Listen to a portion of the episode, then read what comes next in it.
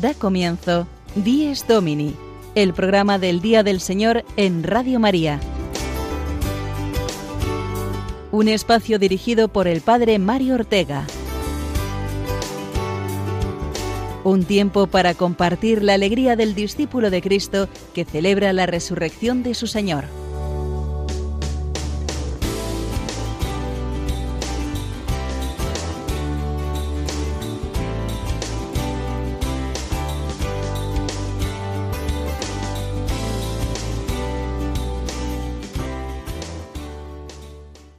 Buenos días a todos, queridos amigos, en esta mañana de domingo en la que nos disponemos a celebrar el Día del Señor. Bienvenidos, por ello, a este programa que pretende ayudarte a esta celebración, que es el corazón de la semana en la vida cristiana, la luz y el motor para nuestra vida y actividad en el resto de los seis días que la completan. Es el Día del Señor y, por tanto, también es el Día de la Iglesia, y hoy, domingo 32 del tiempo ordinario, lo vivimos de un modo especial puesto que celebramos el Día de la Iglesia Diocesana. Todos los años para estas fechas se celebra esta jornada con la que se nos invita a que tomemos conciencia más viva de esta realidad, que somos miembros de una misma y única Iglesia que es nuestra familia. La Iglesia de Cristo es universal y tiene su cabeza visible en el Papa, sucesor de Pedro, pero eh, cada uno nos insertamos en ella a través de nuestra iglesia particular o diócesis, regida por un obispo que es el sucesor de los apóstoles. Qué misterio tan maravilloso, que la iglesia es una en todo el mundo, pero no por ello lejana, sino muy cercana y entera toda ella en mi diócesis. Por eso hemos de sentir hoy el gozo grande de sabernos parte de nuestra familia diocesana, de nuestra Iglesia, nuestro obispo, nuestra parroquia, nuestros sacerdotes, y sentir al mismo tiempo la responsabilidad, dando nuestro tiempo, nuestras cualidades, nuestra oración y también eh, nuestro donativo para el sostenimiento de la parroquia y de la diócesis. Pues bien, de todo ello hablaremos durante el programa de hoy, que además tendrá los siguientes contenidos.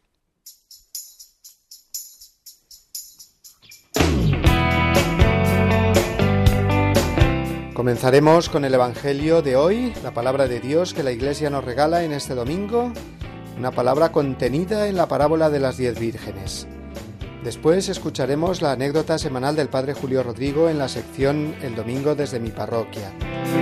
Daremos también el aplauso agradecido a la buena noticia que esta semana nos ha dejado y vamos a destacar concretamente la beatificación ayer en Barcelona de un nuevo joven mártir de la persecución religiosa en España en el siglo XX. Por su parte, el padre Juan Triviño, en su sección Historias con Historia, nos hablará del sentido cristiano de la historia, puesto que nos encontramos en los eh, domingos últimos del tiempo ordinario, encaminados ya al tiempo de Adviento.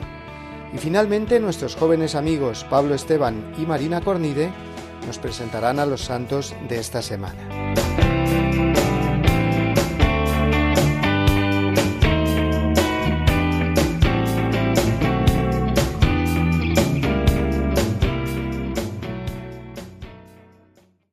8 de noviembre. Evangelio según San Mateo, capítulo 25, versículos del 1 al 13.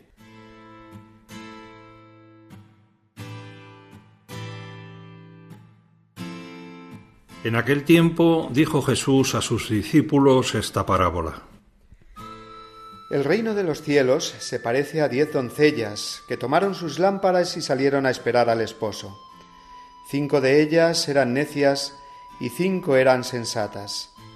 Las necias, al tomar las lámparas, se dejaron el aceite.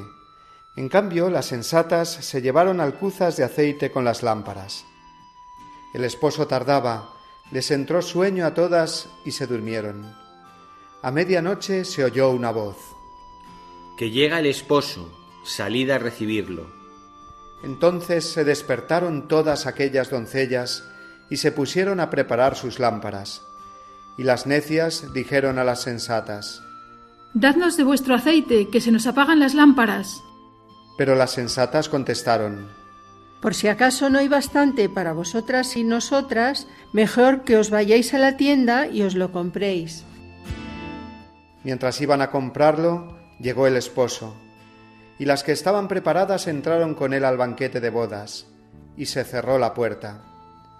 Más tarde llegaron también las otras doncellas diciendo, Señor, Señor, ábrenos. Pero él respondió, Os lo aseguro, no os conozco. Por tanto, velad, porque no sabéis el día ni la hora.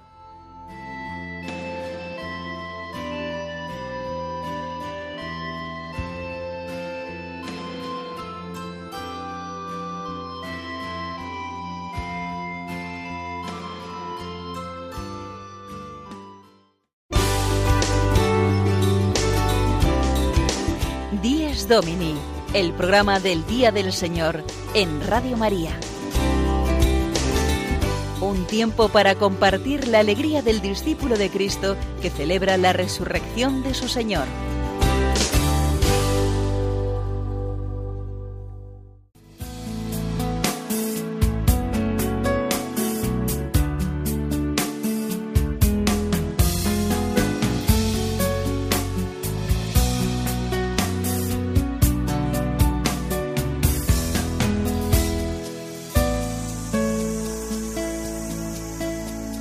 Diez jóvenes doncellas, diez jóvenes esperan, el novio ya está por llegar. Salen a su encuentro, esperan el momento, sus lámparas deben preparar. Cinco eran prudentes, llevaron más aceite, por si les llegara a faltar.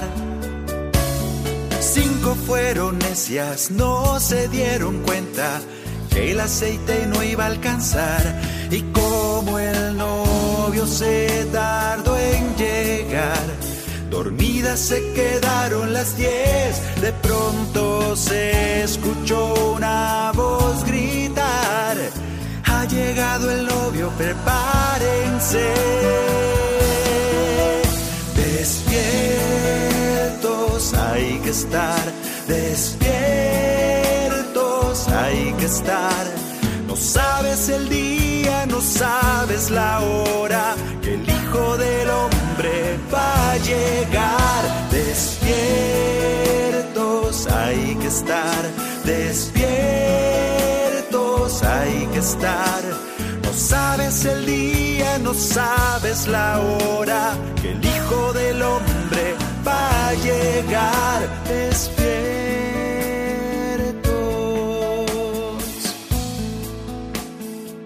La parábola de las diez vírgenes, el Evangelio de hoy y también el Día de la Iglesia Diocesana que celebramos en este domingo son por tanto las dos luces que Dios enciende para conducirnos hoy en nuestra vida cristiana.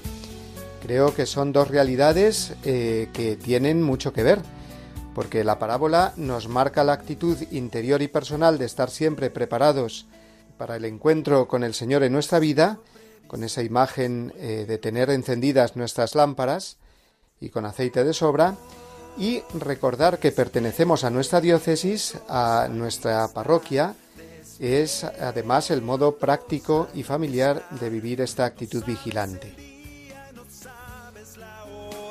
el Hijo del Hombre va a llegar. Despiertos hay que estar, despiertos hay que estar. No sabes el día y no sabes la hora que el Hijo del Hombre va a llegar. Despiertos.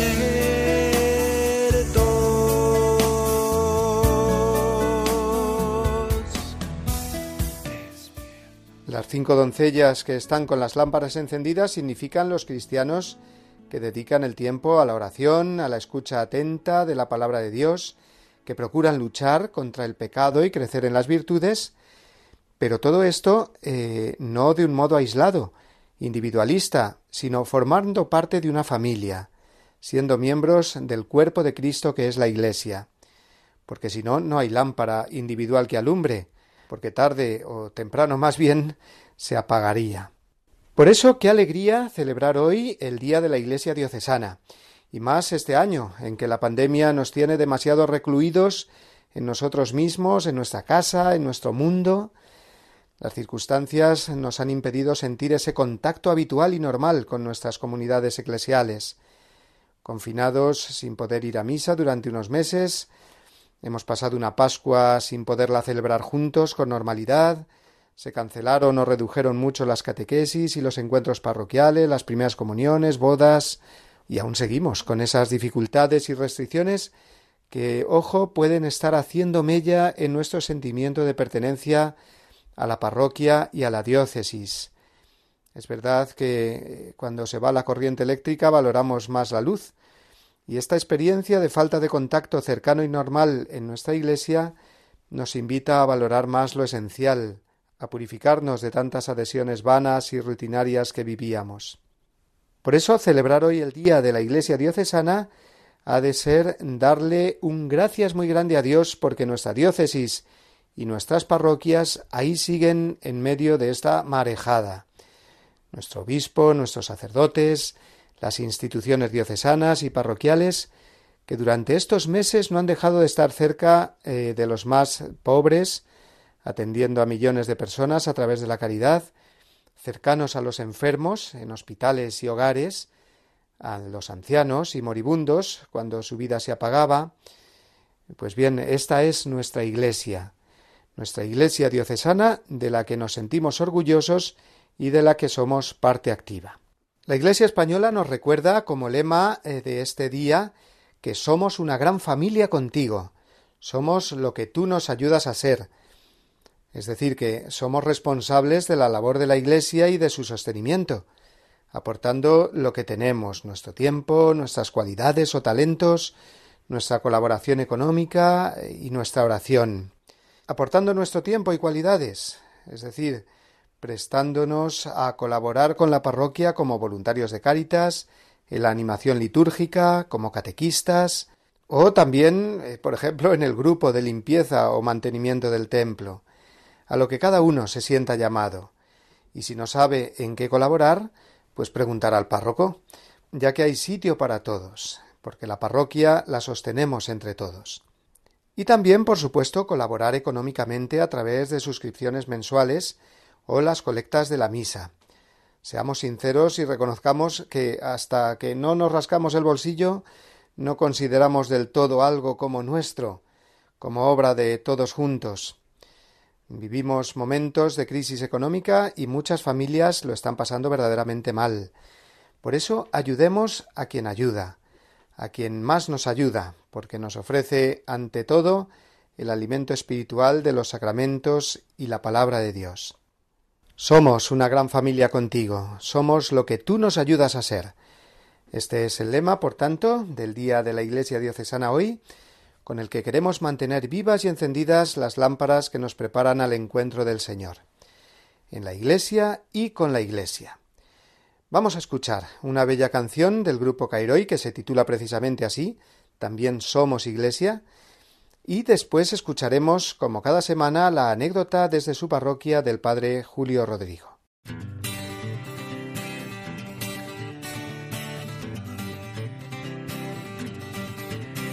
Si ofreces la paz que sea duradera, si llevas la luz que sea la eterna, si eres vasija que no sea la vieja, si quieres ser agua, inunda la tierra. Si abrazas la cruz que sea con fuerza, si eres testigo sabrás que te espera si eres amigo, no cierres la puerta. Tú eres camino, no senda.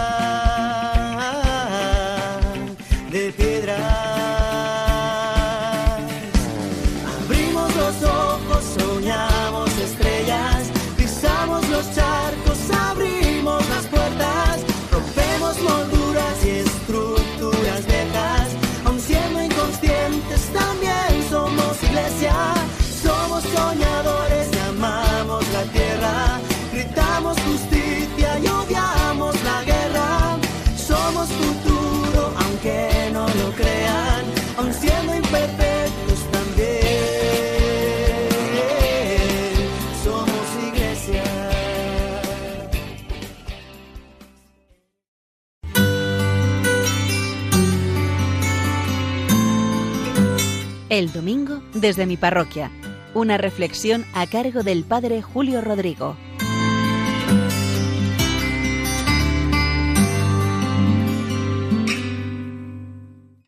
Muy buenos días y muy buen domingo a todos, a todos los que al inicio de este domingo están escuchando este bello programa del Día del Señor.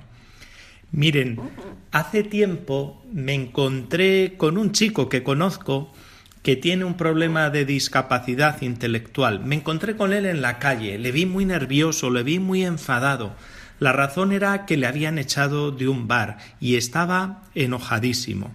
Además le habían echado, según me dijo, de una forma brusca y humillante. Él se expresa bien, pero le cuesta trabajo, pero observé todo lo que le había pasado. El caso es que después que me comentó así por encima las cosas, yo iniciaba ya mi camino y me quería despedir, pero él me dijo Padre, déjeme ir con usted.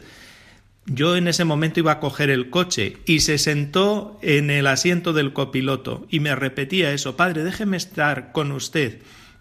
Le dejé, se vino a la gestión que iba a hacer y le estuve escuchando, calmando, hasta que después ya mucho más tranquilo le dejé en su casa.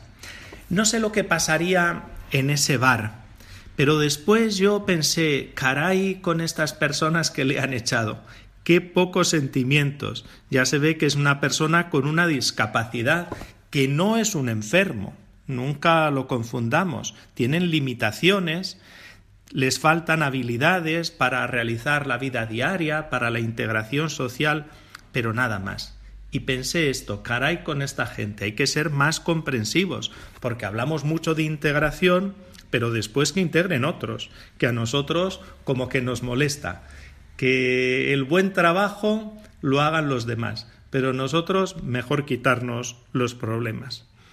Y miren, en las iglesias, incluida la mía de San Cristóbal de Boadilla del Monte, acuden muchas personas con discapacidades intelectuales e incluso ayudan. De hecho, yo conocía a esta persona por esta razón, porque él viene a la parroquia. Y vienen porque son cristianos, están bautizados, son hijos de Dios y quieren vivir la fe. Pero también vienen, estoy convencido, porque lo veo en todas las comunidades cristianas, porque son acogidos, porque se les trata con cariño, con respeto, porque se les valora, porque se les integra. Y esto dice mucho de una comunidad cristiana, de una parroquia, y dice mucho de cualquier colectivo humano cuando sucede esto. Tantas veces se nos llena la boca hablando de los pobres, de los descartados, de los excluidos, de los marginados. Sabemos bien que son los preferidos de Jesús, pero sabemos muy bien que la pobreza no es solo material, que la pobreza tiene muchos rostros y hay rostros de tipo espiritual. Y créanme que un buen signo como cristianos es acoger a estas personas que tienen diversas discapacidades. Acogerlas, ojo, desde el seno materno, que tantas veces son rechazadas ahí mismo en cuanto se observan los problemas que pueden tener y acogerlas después con todo cariño en nuestras familias y en nuestras comunidades, con todo respeto, sin olvidar que todos los pequeños son los preferidos de Jesús, sin olvidar que todo lo que hagamos a uno de estos pequeños, al mismo Señor se lo hacemos. Nada más, que pasen un feliz domingo y nos volvemos a escuchar el domingo que viene.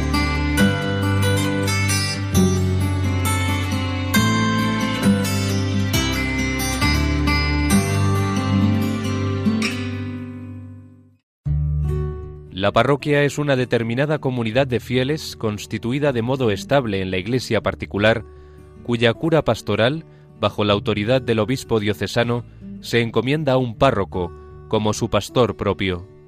Es el lugar donde todos los fieles pueden reunirse para la celebración dominical de la Eucaristía. La parroquia inicia al pueblo cristiano en la expresión ordinaria de la vida litúrgica, le congrega en esta celebración, le enseña la doctrina salvífica de Cristo. Practica la caridad del Señor en obras buenas y fraternas. Catecismo de la Iglesia Católica. número 2179.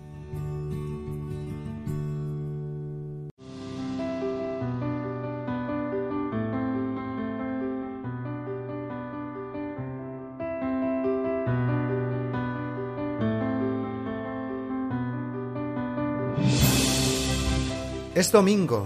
Una luz nueva resucita la mañana con su mirada inocente, llena de gozo y de gracia. Es domingo, la alegría del mensaje de la Pascua es la noticia que llega siempre y que nunca se gasta. Es domingo, la pureza no solo a la tierra baña que ha penetrado en la vida por las ventanas del alma. Es domingo, la presencia de Cristo llena la casa, la iglesia, misterio y fiesta, por Él y en Él convocada. Es domingo, este es el día que hizo el Señor, es la Pascua, día de la creación nueva y siempre renovada. Es domingo, de su hoguera brilla toda la semana y vence oscuras tinieblas en jornadas de esperanza. Es domingo, un canto nuevo toda la tierra le canta al Padre, al Hijo, al Espíritu, único Dios que nos salva. Amén.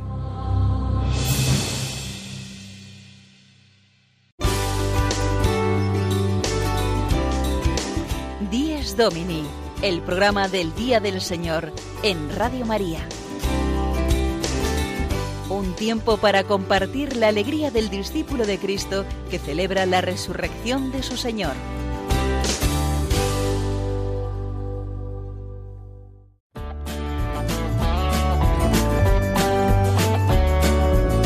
El aplauso de la semana. El momento de agradecer en el domingo la buena noticia de la semana.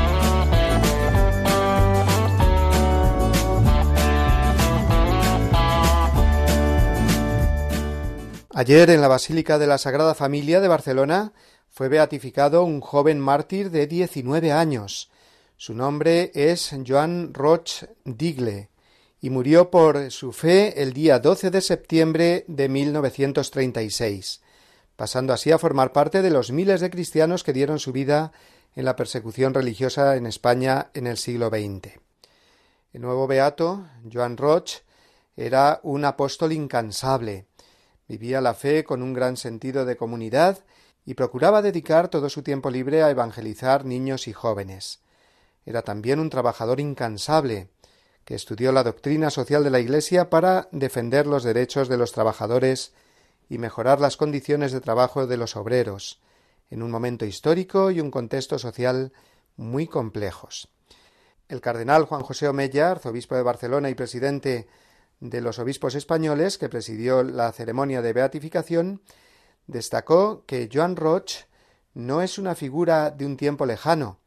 Su manera de ser y de hacer habla en nuestro tiempo complejo y difícil que conoce el azote de la pandemia del coronavirus, que ha extendido el sufrimiento y la soledad y que está provocando la muerte de miles de personas, la mayoría gente mayor.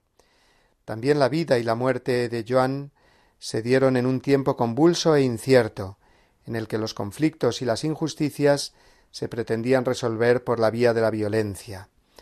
Hasta aquí las palabras de Monseñor Omeya.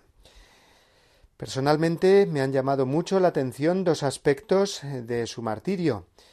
El primero que siendo un joven de tan solo diecinueve años mostraba una madurez cristiana tremenda, hasta el punto que su párroco en la localidad de El Masnou eh, le hizo entrega de algunas formas consagradas para que llevara la comunión a vecinos del pueblo y por lo que pudiera ocurrir, le dijo, puesto que la persecución a los cristianos era muy violenta.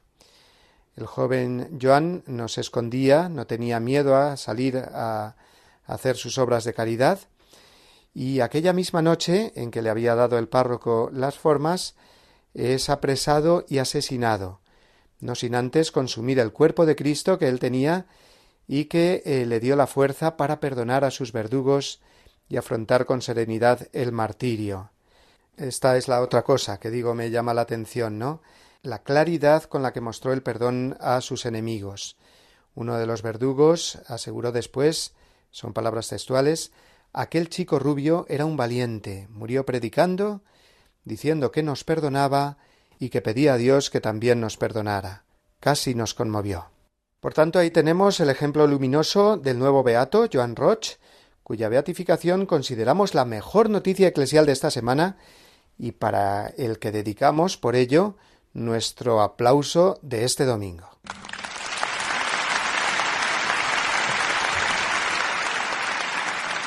Creo que es todo un signo que en pocas semanas dos jóvenes hayan sido beatificados.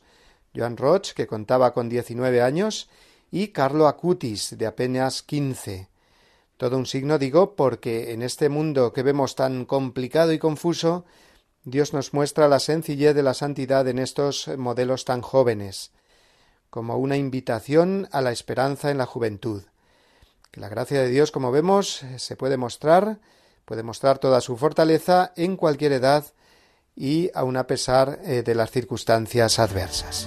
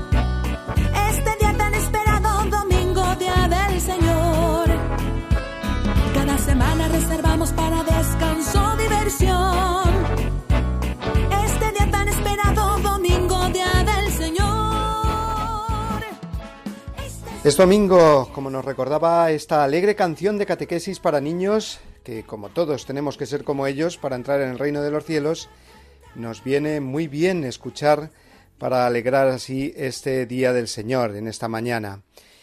Porque un cristiano vive de la esperanza que Dios no nos deja de dar cada día en Cristo Jesús. Ante tanta situación confusa y difícil que estamos viviendo en el mundo entero, no solo por el coronavirus, sino también, por ejemplo, por esos ataques violentos hacia la fe, de ataques a templos católicos que se han dado, como sabemos, en estas últimas semanas, en Chile, en Polonia, y que hacen que se oiga muy a menudo esa expresión de que el demonio anda suelto. A este respecto hemos querido traer hoy como semilla del Evangelio en la vida cotidiana las palabras de la madre Adela Galindo, desde Florida, en Estados Unidos. Ella nos comparte el remedio que extrajo en su oración a la Virgen María para combatir precisamente ese demonio que anda suelto. Escuchemos a esta religiosa que pertenece a la renovación carismática y es fundadora además de las siervas de los corazones traspasados de Jesús y de María. Escuchando la homilía de, de Father Joe, eh, se me venía a la mente algo que me sucedió ayer y sentí en mi corazón que debía compartirlo con todos. Ayer diferentes personas llamaban por teléfono y hablando sus preocupaciones sobre el estado actual del mundo, de todos los ambientes sociales, las mentalidades, eh, los sistemas, sus preocupaciones en realidad por todas las áreas de la vida que nos rodean. Y cada persona que hablaba, cada uno con su propia preocupación, su propia duda, su propia pregunta, sus confusiones, eh, terminaban con una frase y me llamaba la atención porque era repetitiva y eran diferentes personas de todas partes del mundo. Y decían, el demonio anda suelto el demonio anda suelto. Y mientras yo escuchaba el demonio anda suelto, era la conclusión de cada preocupación sobre el estado de todo lo que nos rodea. Yo oía en mi corazón una palabra, que sabía que no venía de mí. Escuchaba, átenlo. no solo lo vean suelta, suelto, átenlo. Y en cada llamada me pasaba exactamente lo mismo. El demonio anda suelto y en mi corazón yo escuchaba esta voz firme de mujer que decía, átenlo. Y en ese momento, en la última llamada, me quedé pensando, espérense, cómo nosotros podemos ver al demonio suelto, saberlo suelto, verlo en tantas formas, su influencia, tanta, hermanos, que pasaríamos un día entero en ver las influencias del demonio en todos los aspectos. Una que a mí me, ha impresionado, aparte de ver la destrucción de las iglesias con el odio con que se destruían, eh, los gritos que gritaban de alegría, por ejemplo, cuando caían las torres, hasta incluso un grupo gritaba, la única iglesia que puede dar luz al mundo es la que está en llamas. Cuando vi a un hombre todo vestido de negro, completamente de negro, subirse al pico de una de las iglesias que quemaban y con toda la fuerza, bajo los aplausos y los gritos, empujó a la Virgen Santísima para que cayera, porque no se quemaba. Y ayer me tocó ver tantas cosas, además de oír. Eh, mientras buscaba una, unas velas, ustedes saben que hay velas de cristal que tienen al Sagrado Corazón, imágenes de santos, al Inmaculado Corazón. Pues ahora la última moda, eso lo acabo de ver, son que ponen al Sagrado Corazón, al Inmaculado Corazón, pero los rostros no son de Jesús, ni de María, ni de los santos, sino que son de artistas. Blasfemia total. Entonces, al oír a estas personas decirme, el demonio está suelto, en todos lados está suelto. Y por dentro y oír una orden, átenlo no se queden contemplando al demonio azotar todas las dimensiones de la humanidad. Átenlo. Y me vine a la capilla y le dije, Madre, yo sé que esa frase, átenlo, venía de ti. Y por eso cuando oí la homilía hoy dije, tengo que compartirlo. Era una orden de la Virgen que nos decía, átenlo. Le dije, Madre, ¿cómo lo atamos? Y me dijo, con la única cadena que yo puedo poner en sus manos, el Santo Rosario.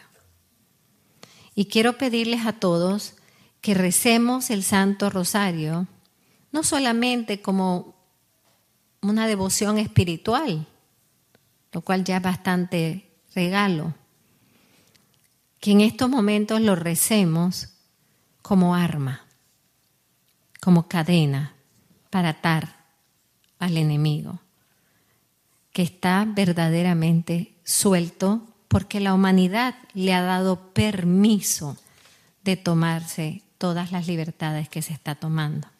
Porque un mundo donde se expulsa a Dios le va dando, nosotros no fuimos creados para no estar unidos en comunión con alguien superior. Fuimos creados para Dios Fuimos creados para estar en amor a Dios y como fruto del amor a Dios, el amor a nuestros hermanos, no al revés. Amar a nuestros hermanos sin Dios, eso es imposible, hermanos. No hay fraternidad generalizada. La fraternidad es amor, fruto del amor a Dios, quien es Padre de nosotros. Y nosotros somos hermanos por Él y por el Hijo que nos hizo hijos en el Hijo, en el Hijo del Padre. Entonces, hermanos, el demonio está suelto porque el mundo le ha dado permiso. Entonces tenemos que ser nosotros los hijos de la Santísima Virgen los que lo atemos y lo atemos con el Santo Rosario, pero rezarlo combativamente. El combate espiritual.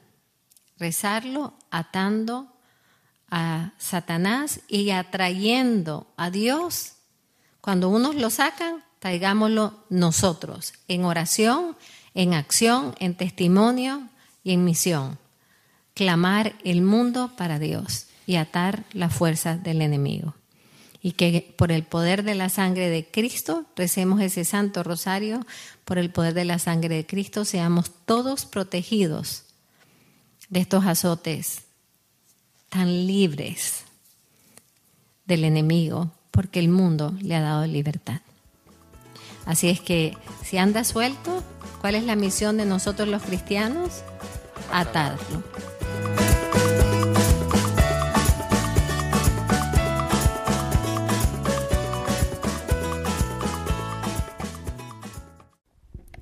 Eran las palabras de la Madre Adela Galindo desde Estados Unidos que han sido la semilla del Evangelio de nuestro programa de hoy. Ya sabéis amigos que en esta sección también podéis participar vosotros, enviándonos vuestro testimonio o mensaje que sea una semilla del Evangelio para compartir con los demás. Lo podéis enviar a través eh, de un mensaje de voz al WhatsApp del programa, que os recuerdo es el 642 956 870. Lo repito una vez más, 642 956 870. Pues bien, ahora vamos de nuevo al tiempo litúrgico que estamos celebrando y que ya se va acabando, puesto que eh, con el tiempo ordinario también finaliza el año litúrgico y daremos paso al Adviento. Por eso este mes de noviembre está dedicado especialmente a pensar en la vida eterna, en esta vida que transcurre y pasa, en la que vamos caminando hacia Dios. Es el sentido cristiano de la historia, que venimos de Dios y hacia Dios vamos. Este peregrinar nuestro a través del tiempo no es un absurdo retorno circular, sino una línea ascendente hacia esa plenitud que Cristo nos ha prometido en el cielo. Pero voy a dejar que sea mejor el padre Juan Triviño el que nos hable de este tema, el sentido cristiano de la historia, para que la vivamos no perdidos o despistados, sino bien conscientes de nuestro caminar y del caminar de Dios con nosotros.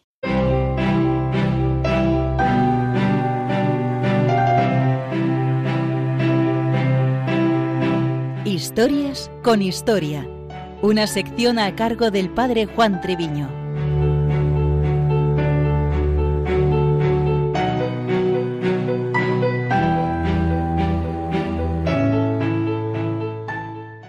El mes de noviembre que estamos viviendo en el preludio del tiempo santo de Adviento nos invita a meditar un poco en el sentido de la historia, sobre su origen y fin, algo que tiene consecuencias fundamentales para nuestra vida. Intentémoslo desde nuestra sección de la mano de santos doctores de la Iglesia. La noche del 24 de agosto del año 410, Alarico con sus godos entra en Roma. La resonancia de tal acontecimiento en todo el imperio fue enorme. San Jerónimo escribe que en una sola ciudad ha perecido el mundo. San Agustín empezó a escribir su obra La ciudad de Dios hacia los años 410 al 412 y no la terminó hasta quince años más tarde. La primera parte, los diez primeros libros, es apologética y pretende combatir el politeísmo. La segunda es una exposición de teología cristiana de la historia. Muy conocida es esa cita Dos amores hicieron dos ciudades. El amor a sí mismo hasta el olvido de Dios hizo la ciudad terrestre.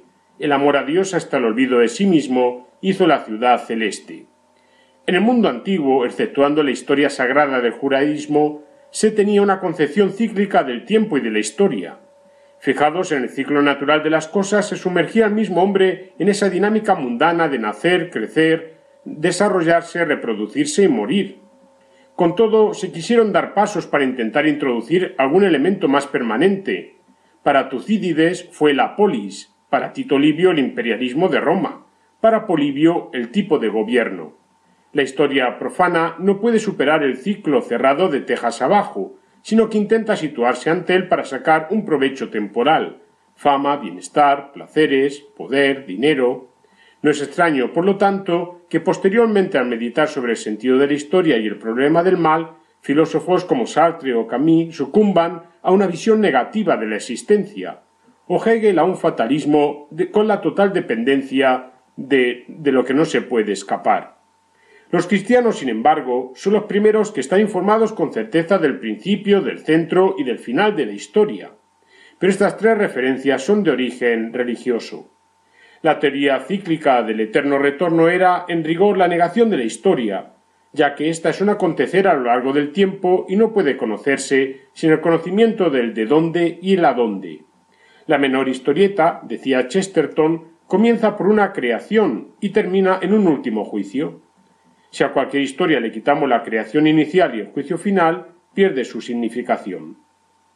San Agustín habla de un tiempo original antes del pecado, como don gratuito con el que el hombre corría hacia su perfección, un tiempo de la caída como consecuencia del pecado, que es un correr hacia la muerte, y un tiempo de redención que significa poder llegar a ser a pesar de. Solo hay dos alternativas, sustraerse a Cristo y destruirse, o aceptar a Cristo y construirse. En los seres libres puede romperse el fatalismo que caracterizaba el tiempo griego, San Agustín rechaza por igual la actitud cíclica griega, que significa evadirse del tiempo y de su acción, como la actitud del hombre estático, que busca la eternidad en el tiempo y propone orientar el tiempo hacia la eternidad. El fin de la historia es nuestra definitiva incorporación a Cristo, eje de la historia. El sentido de la historia es la ciudad de Dios y todo lo demás que llamamos historia profana es medio y función de este fin. Lo temporal pasa, envejece, muere, pero hay algo en la historia que no envejece, que siempre crece y avanza. Es el crecimiento en plenitud de la ciudad de Dios. San Agustín pone algunos ejemplos sobre el sentido de lo temporal. Los bienes terrestres, siendo como son temporales, hemos de mirarlos como una tabla en medio de las olas, que ni se abandona como un estorbo, ni se aferra uno a ella como si fuera tierra firme, sino que se usa como un medio para llegar a la playa. O también a los que sólo aman lo temporal y no quieren que pase eso que aman, son tan absurdos, dice el santo, como aquel que al escuchar una bella melodía quisiera estar oyendo siempre la misma nota. Algunas aplicaciones prácticas. En primer lugar, somos conscientes como cristianos de que nuestra fe nos permite superar esta vida temporal para desde la vida de Cristo llegar a su destino final, el cielo. Aquí encontramos un punto interesante de esperanza para un mundo oprimido, donde todo parece no encontrar sentido, sufriendo la angustia del mal. Los santos nos lo muestran. En segundo lugar, vivimos la alegría de la vida nueva de la salvación de Dios en Cristo, gozando de las pequeñas cosas cotidianas hechas con amor, familia, trabajos, diversiones, voluntariado, y viendo el gran mal del pecado y el combate cristiano contra el demonio como elementos esenciales de la vida cristiana. En tercer lugar, advertir de la expansión tan creciente de filosofías o concepciones de la vida que degradan al mismo hombre por perder la verdad de Dios. No tenemos respuesta en Jesucristo a todo frente a doctrinas como la reencarnación, los estados pseudomísticos del budismo, hinduismo o demás concepciones que están como queriendo configurar el alma de la antigua Europa cristiana con nuevas y antiguas pseudoespiritualidades. Si no está Jesucristo, ¿acompañará el buen espíritu? Santo y feliz domingo, día del Señor.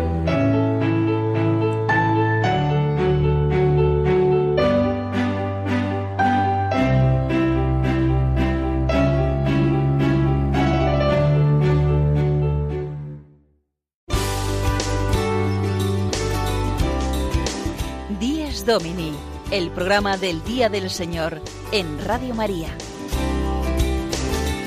Un tiempo para compartir la alegría del discípulo de Cristo que celebra la resurrección de su Señor.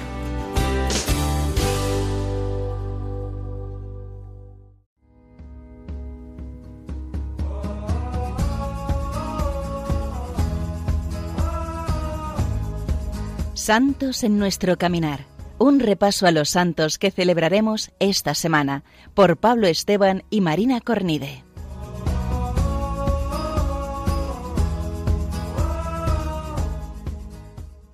Muy buenos días a todos, queridos amigos. Muy buenos días.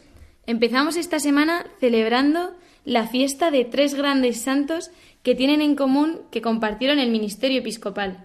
Así empezamos pasado mañana, el martes, celebrando a San León Magno. Al día siguiente, el miércoles, celebraremos San Martín de Tours.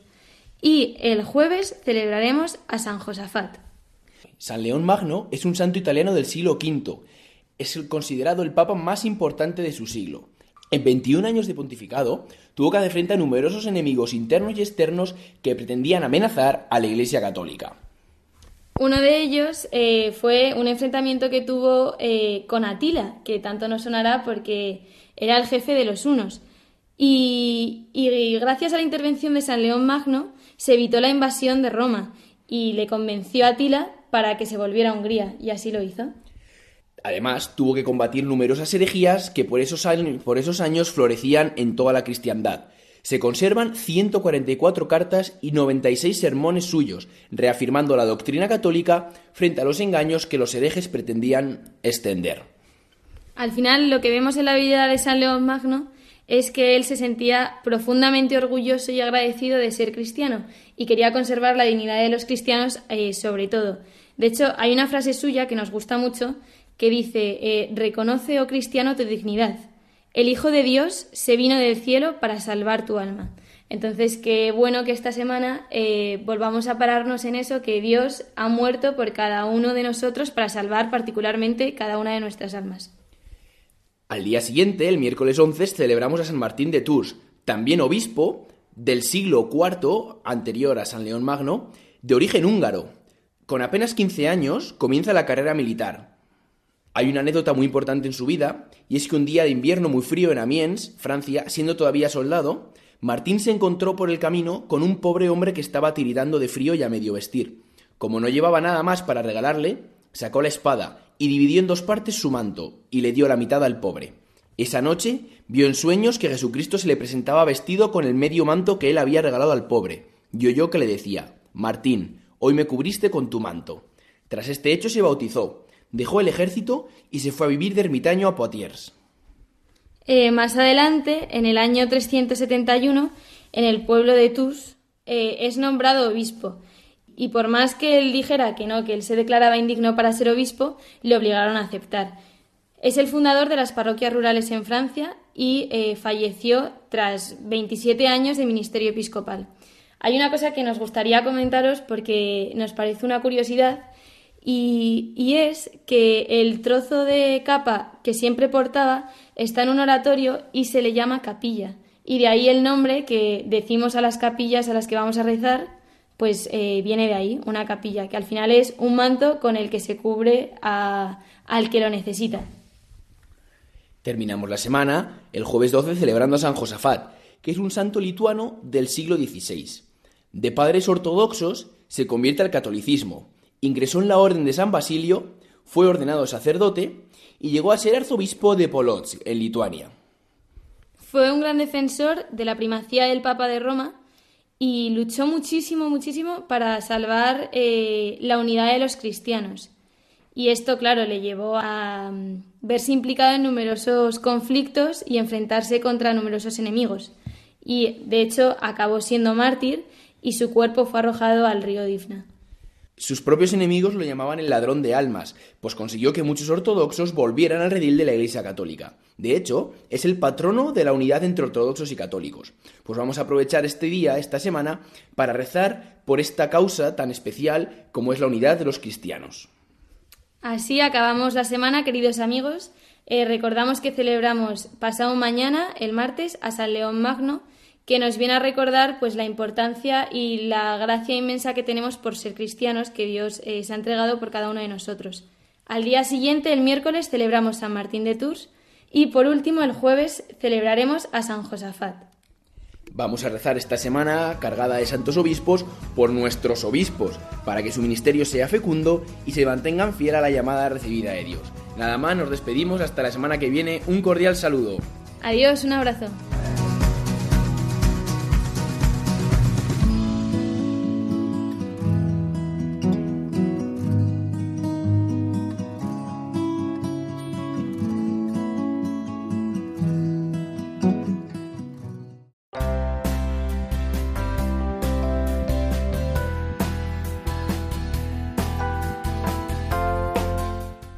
A la celebración de estos santos que tendremos durante la semana, los fieles madrileños, tendremos además la celebración mañana, lunes, de nuestra patrona, Nuestra Señora de la Almudena, patrona de Madrid, a la cual pedimos este año, como no, de un modo especial, el fin de esta pandemia que tanta confusión y limitaciones está provocando en el mundo entero.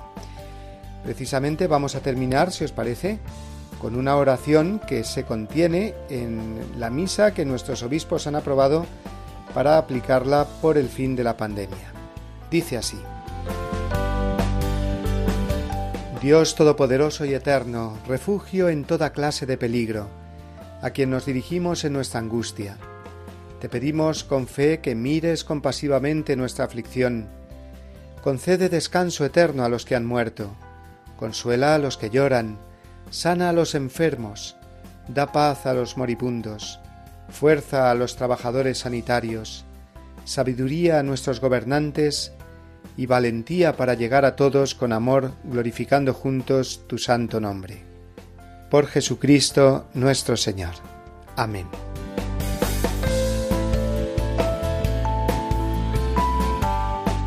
Bien, pues unidos en la fe y en la esperanza a través de esta oración, nos despedimos por hoy, queridos oyentes. Recibid como cada domingo la bendición enorme que desde aquí os envío y el abrazo de todo el equipo de colaboradores de Dies Domini esperando encontrarnos de nuevo el domingo que viene y deseando que paséis todos una muy feliz semana. Hasta la vista amigos. Cristo vive.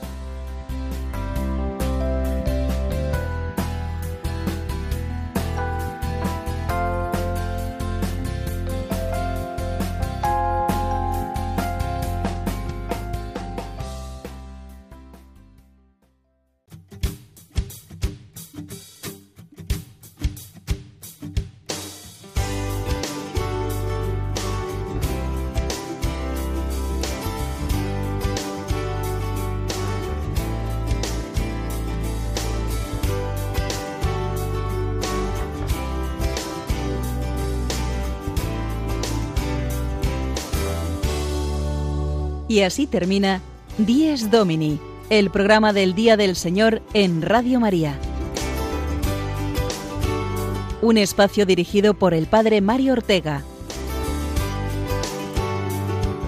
Un tiempo para compartir la alegría del discípulo de Cristo que celebra la resurrección de su Señor.